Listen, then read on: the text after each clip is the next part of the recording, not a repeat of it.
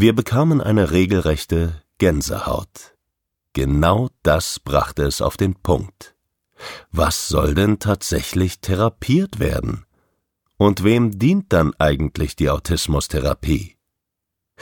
Interessant ist also, was für Familien folgt, wenn es eine Diagnose gibt.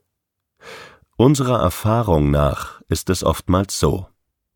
Gibt es die Diagnose Autismus-Spektrumsstörung, dann hilft eine Autismustherapie, eine Verhaltenstherapie. Der Betroffene soll lernen, in der realen Welt der neurotypischen Menschen zurechtzukommen.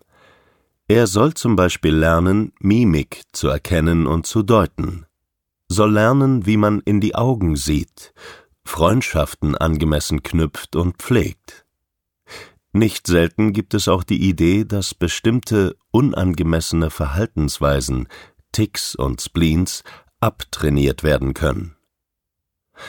Nach einer ADHS-Diagnose folgt nicht selten ein Medikationsangebot. Vorherrschendes Augenmerk ist oft die Konzentrationsfähigkeit, dicht gefolgt von der Impulskontrolle, speziell bei den hyperaktiven Menschen. Eine Verhaltenstherapie wird ebenfalls immer wieder angedacht, um eben auch die unerwünschten Verhaltensweisen zu reduzieren und zu einem strukturierten Leben zu verhelfen.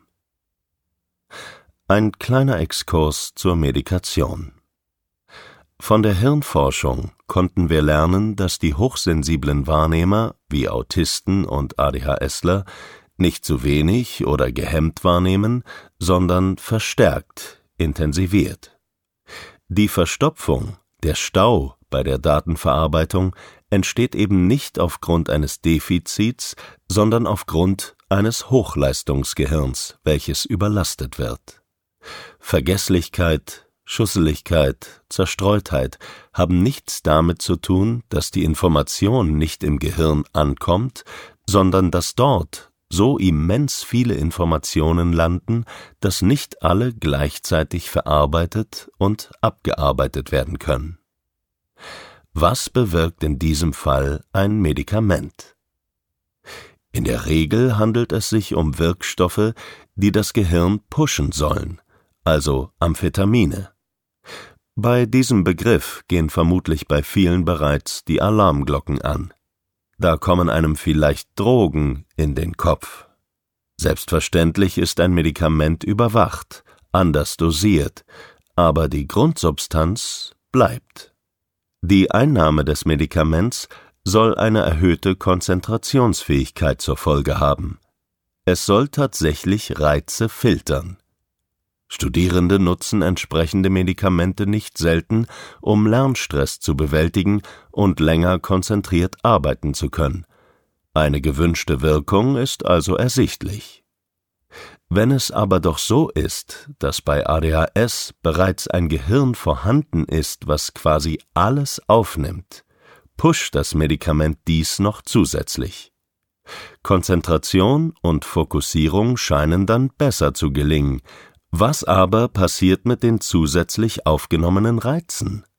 Weggefiltert sind sie dann oft nur für den Moment, bestenfalls den Schultag über. Weg sind sie dann aber noch lange nicht. Unzählige Eltern berichten von massiven Rebounds, wenn die Kinder nach Hause kommen. Nachdem die Wirkung des Medikaments nachlässt, ist die Impulskontrolle noch weiter herabgesetzt dann fliegen zu Hause so richtig die Fetzen. Wir stellen uns das oft vor wie bei einem Fluss mit Staubecken und Damm. Damit der Fluss seinen geregelten Gang nehmen kann und nicht überflutet, braucht es ein vorgeschaltetes Staubecken und einen massiven Damm. Der Damm lässt immer nur so viel Wasser in den Fluss, wie dieser bewältigen kann. Die klassische Beschreibung eines gut gefilterten, neurotypischen Gehirns. Wenn aber das Staubecken schon grundsätzlich mehr aufnehmen kann und der Damm deutlich weniger stabil, hoch, dick ist, dann ist der geregelte Fluss in Gefahr.